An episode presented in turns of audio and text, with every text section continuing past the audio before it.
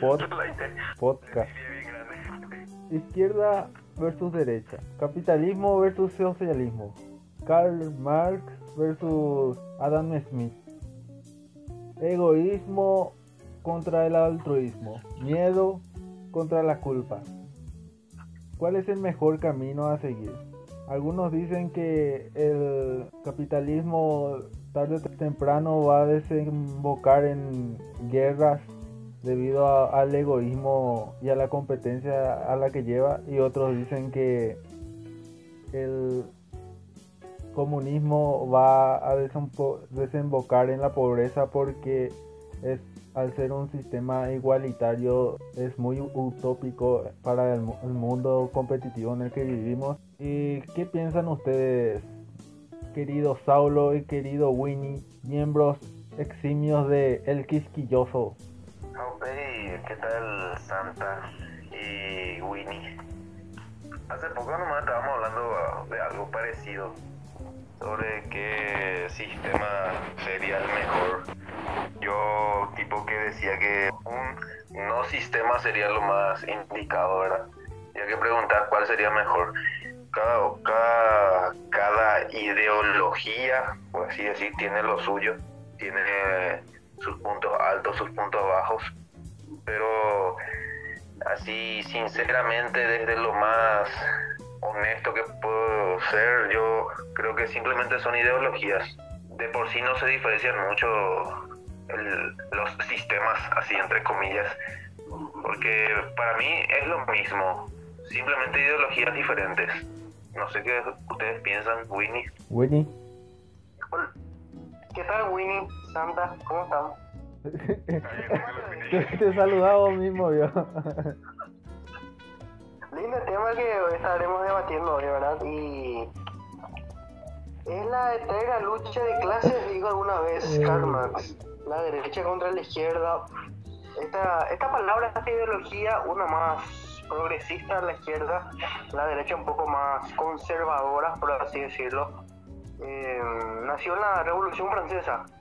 Unos se sentaron en la mesa a la derecha y el otro y estaban afines al rey de la derecha lo que querían eh, mejoras una renovación total a la izquierda. Y a partir de allí fue creciendo todo este todo este tiempo verdad ya casi más de 100 años. Como digo coincido con Saulo cada uno tiene sus, sus puntos altos y sus puntos bajos verdad aunque me parece a mí que hay uno que es- lleva la ventaja al menos es el- la forma de el sistema menos malo por así decirlo. El capitalismo. el capitalismo Para adentrarnos un poco más al tema, creo que es necesario plasmar las ideologías más cercanas al capitalismo y al socialismo que tenemos de grandes eh, personas que estuvieron aportando sus ideas a lo largo de la historia. Vamos a empezar por el capitalismo justamente. El capitalismo intrínsecamente es algo fundado en la competencia y el egoísmo de por sí.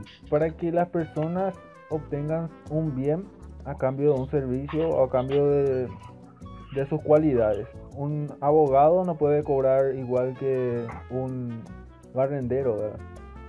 Adam Smith decía que no obtenemos la carne del carnicero que nos vende gracias a su bondad, porque es bueno, porque nos quiere dar, porque es altruista, sino obtenemos la carne que nos brinda él, porque él quiere satisfacer sus propios deseos, sus propias necesidades. Él vende la carne como un trabajo porque no importa tres huevos a quién le vende, él quiere vender. Se funda entonces ahí el, el núcleo ya hecho, pero de alguna u otra manera en el egoísmo y en la competencia, más en la competencia.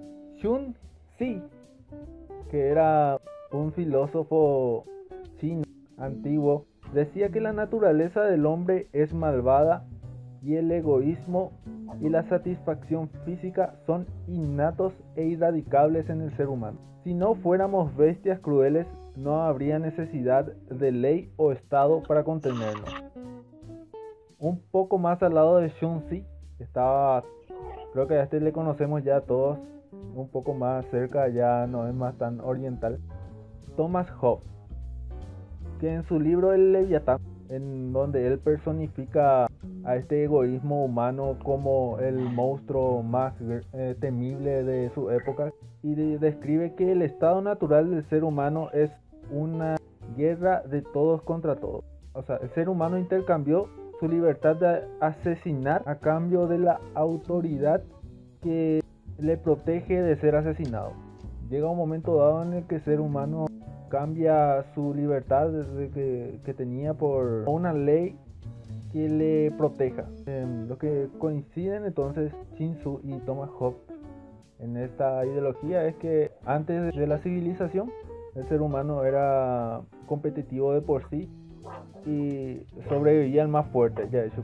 Las primeras tribus, las primeras manadas se regían por una sola cabeza en la que el más fuerte y el más dominante mandaba. Pero después, en la época, en la entrada de la evolución, en la época del razonamiento humano, donde se crearon las leyes, el humano entonces intercambió la libertad a cambio de, seguridad. O sea, sin leyes o sin Estado, nosotros eh, vamos a matarnos todos entre todos. Es lo que básicamente decían ellos. ¿Qué piensan ustedes, Saulo y Winnie? Coincido yo con, el pensamiento de, de, ambos filósofos. en la vida y el mercado en sí es una eterna competencia sobrevive el más fuerte, tal vez parezca duro, pero es así. Y la vida misma también, ¿verdad? Sobrevive el que es más fuerte, es toda una competencia. Y creo que sí, el ser humano es. Eh, siempre busca proteger lo suyo. Es, me parece que es una mentira eso de querer compartir todo lo que es tuyo, que te ganaste eh, trabajando Tal vez sí algo, ¿verdad? Pero no todo. Es un poco la, concepción que tengo yo. Que hay un sistema, ¿verdad? Que gobierna todo, lo hay. Pero no sé si darle la razón o no completamente, ¿verdad? A la ideología. Creo que es la, eh, en específico, ¿verdad? En Adam Smith creo que es el liberalismo, ¿no? La ideología y el capitalismo sería algo así como en la industria o, el sistema, el sistema. El sistema. Sí. Eh, no sé si como sistema, como, o sea, no sé si se diferencia de otros sistemas del capitalismo, pero concuerdo en eso, de que es así. O sea, no se puede negar eso, no se puede negar que es así.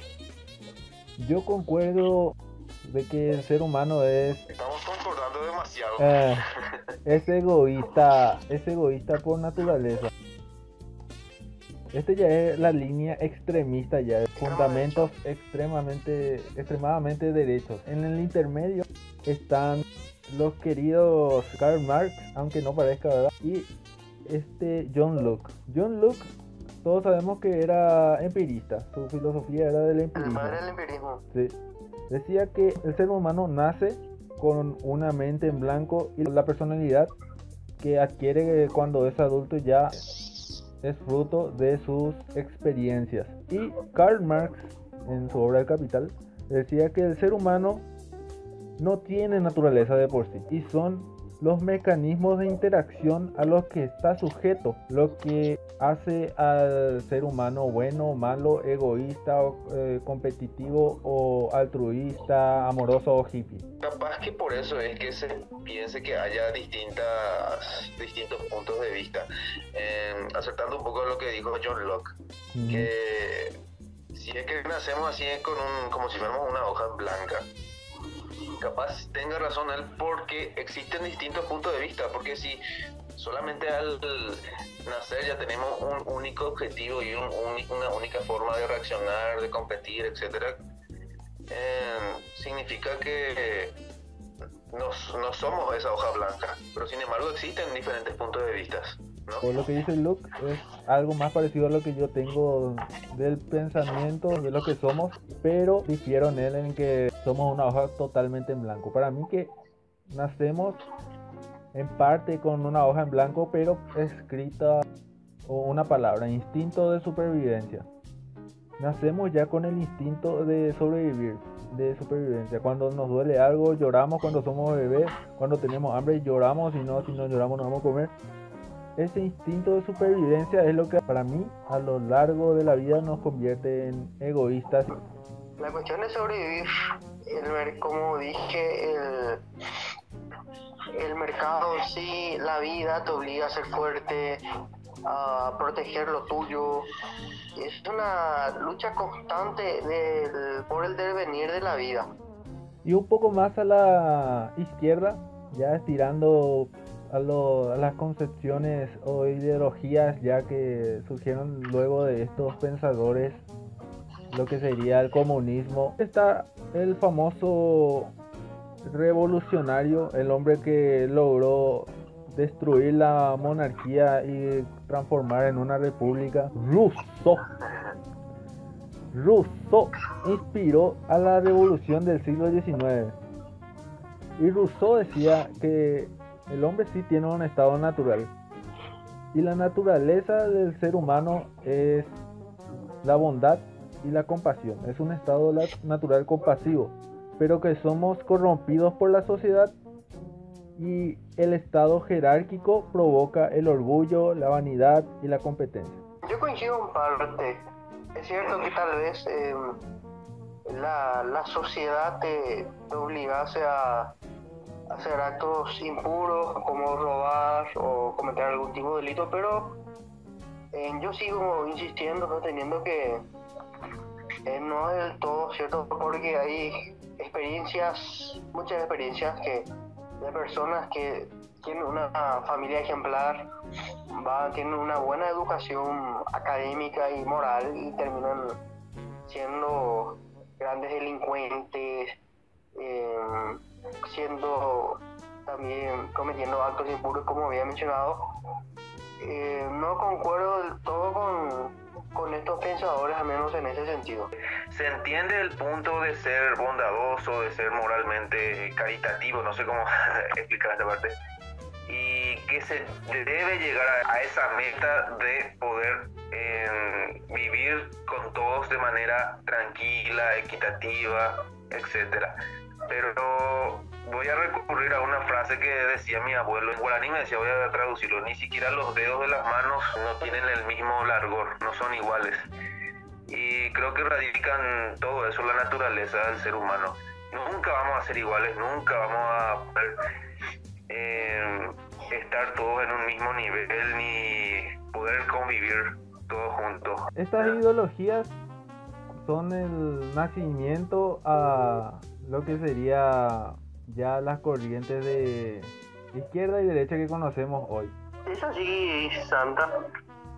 Y hay que mm, mencionar que el capitalismo defiende principalmente eh, estos puntos, los derechos individuales, el mercado competitivo, eh, la libertad de empresa y hace un énfasis al mercado libre, a que el gobierno no tenga mayor control e injerencia en las negociaciones de las empresas privadas, que sean ellas las que terminen compitiendo libremente para tener un mejor resultado del mercado.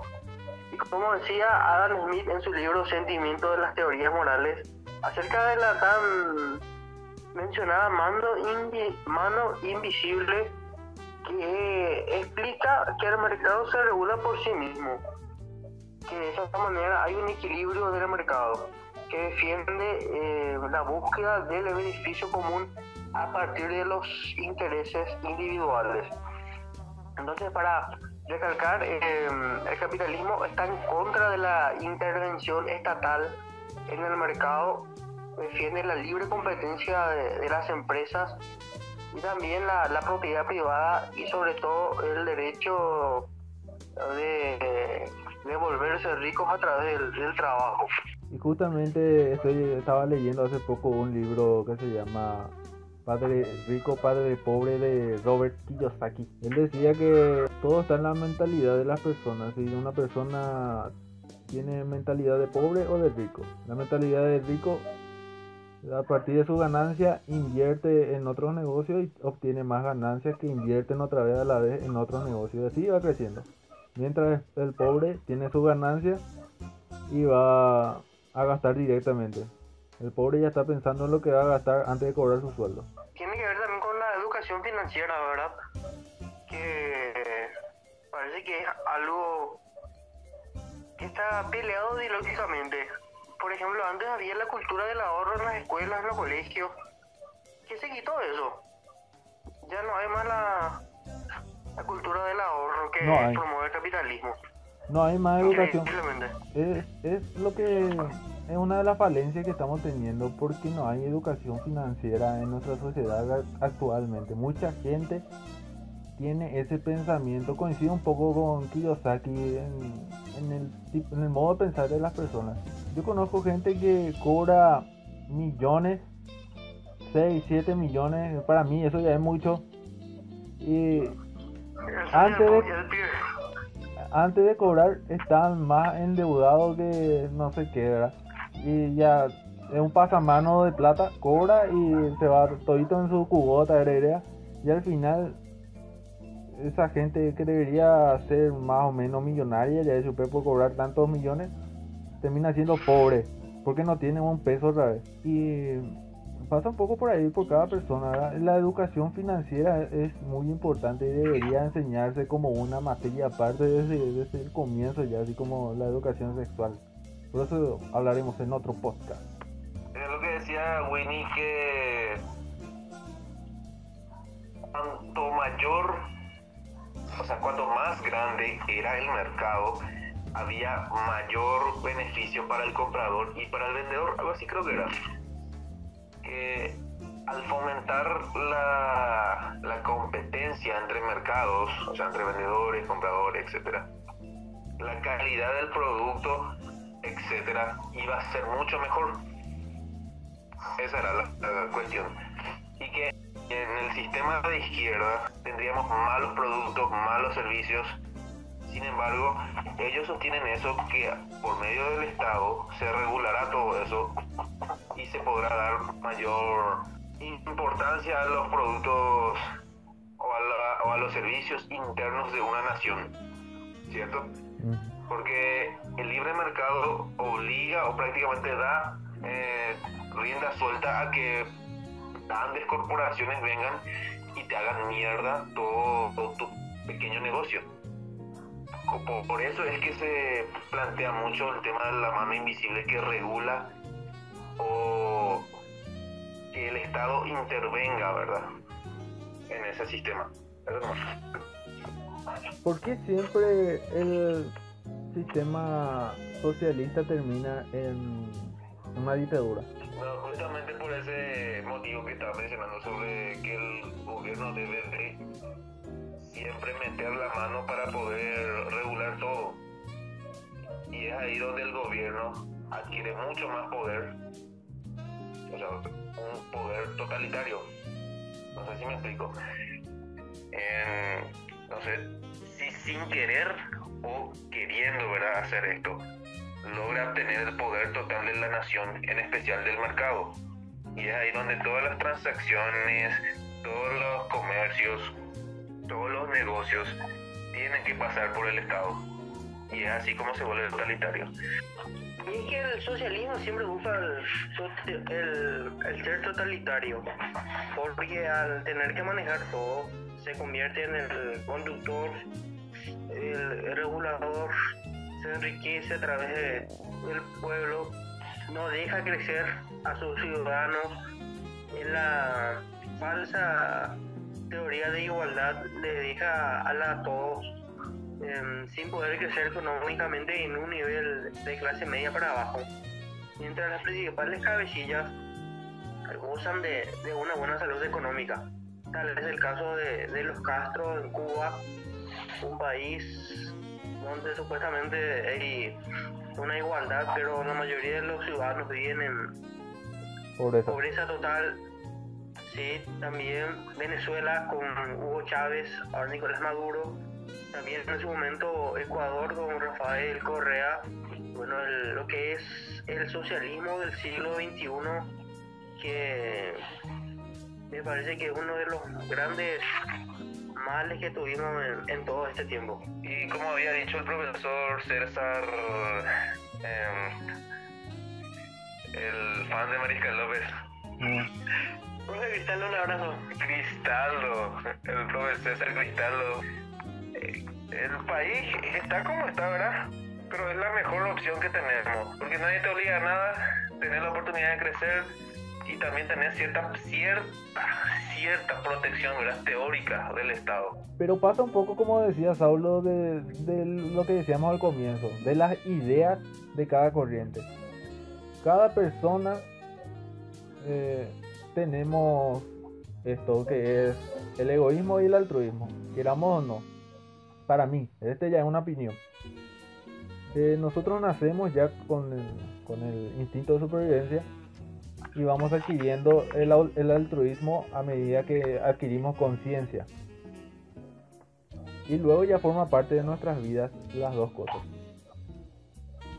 Y estas corrientes sufren del mismo mal, tanto izquierda como derecha, es que piensan que su ideología o su forma de pensar sobre el mundo es la única verdadera y la otra está totalmente mal, está totalmente des- desfachada, no tiene sentido.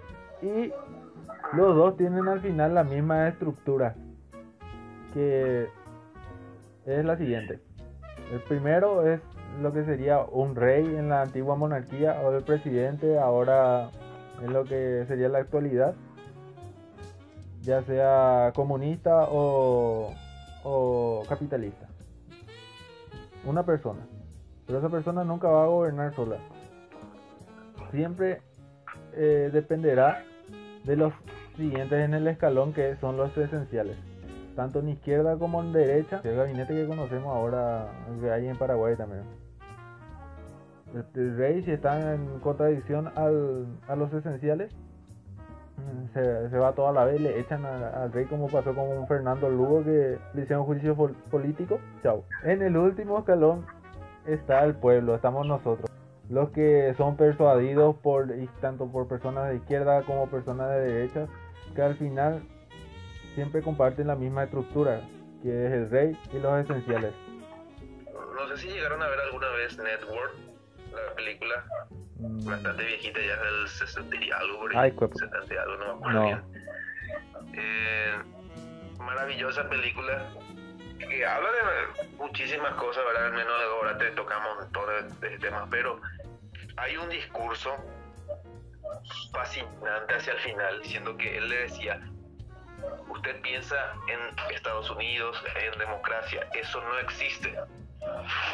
Lo que sí existe es el IBM, el ATT, AT&T, DuPont, Dow, Uni- Union Carbide y Exxon. Dice, esas son las naciones del mundo hoy en día. Eh, No vivimos en un mundo de naciones e ideologías. El mundo es un colegio de corporaciones determinados inexorablemente por las inmutables leyes de los negocios.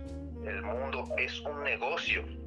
Ha sido así desde que el hombre se arrastró del fango. Es- De esa manera, después ya se divaga un poco más el discurso, pero ese es la- el gran mensaje de ese discurso. La película en sí es más extensa y tiene muchos temas que tratar. Recomendadísima Network.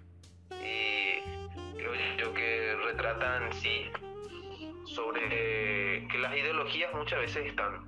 La película lo que trata de decir es que simplemente para manipular a las masas o les da un motivo para que se empoderen y, se, y reacciones de esa manera les manipulas o simplemente les brindas una ideología en la cual ellos se, se apoyen. Sí, es una realidad que no se puede negar que las grandes corporaciones tienen influencia en todo el mundo, Estados Unidos, que tienen sus intereses. Las mayores empresas están en ese país. Y bueno, es la, la ley del mercado libre, ¿no? También es un poco salvaje en ese sentido, por así decirlo, de las cuestiones mundiales. Como decía bien Winnie, es una realidad que no se puede negar. Y también es una realidad que no se puede negar que somos brutal y salvajemente egoístas. Está bien todo muy lindo que haya empresarios que sean súper ricos, multimillonarios. Inclusive que sean más egoístas que una persona en promedio común, como muchos lo catalogan a Donald Trump. Pero también hay personas increíblemente pobres, esas personas que no tienen más otra salvación que subirse en el colectivo y pedirte una moneda. Y lo único que nos queda es ignorarlos para no sufrir con ellos mientras tratamos de pensar cómo sería vivir una vida, aunque sea un día como ellos, ¿verdad?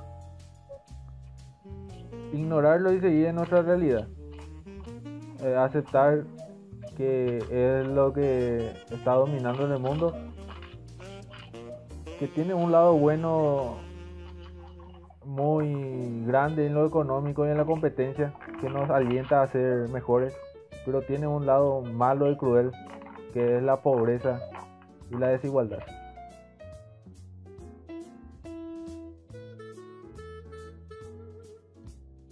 Esto fue el quisquilloso con Saulo, Winnie y Santa. Estamos en Spotify, en YouTube, también en Radio Public y en Anchor.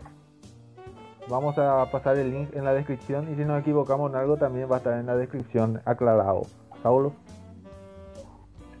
Y, nada más, solamente compartir sus ideas y como siempre esto es un simple, eh, una charla entre amigos que lo que trata es tratar,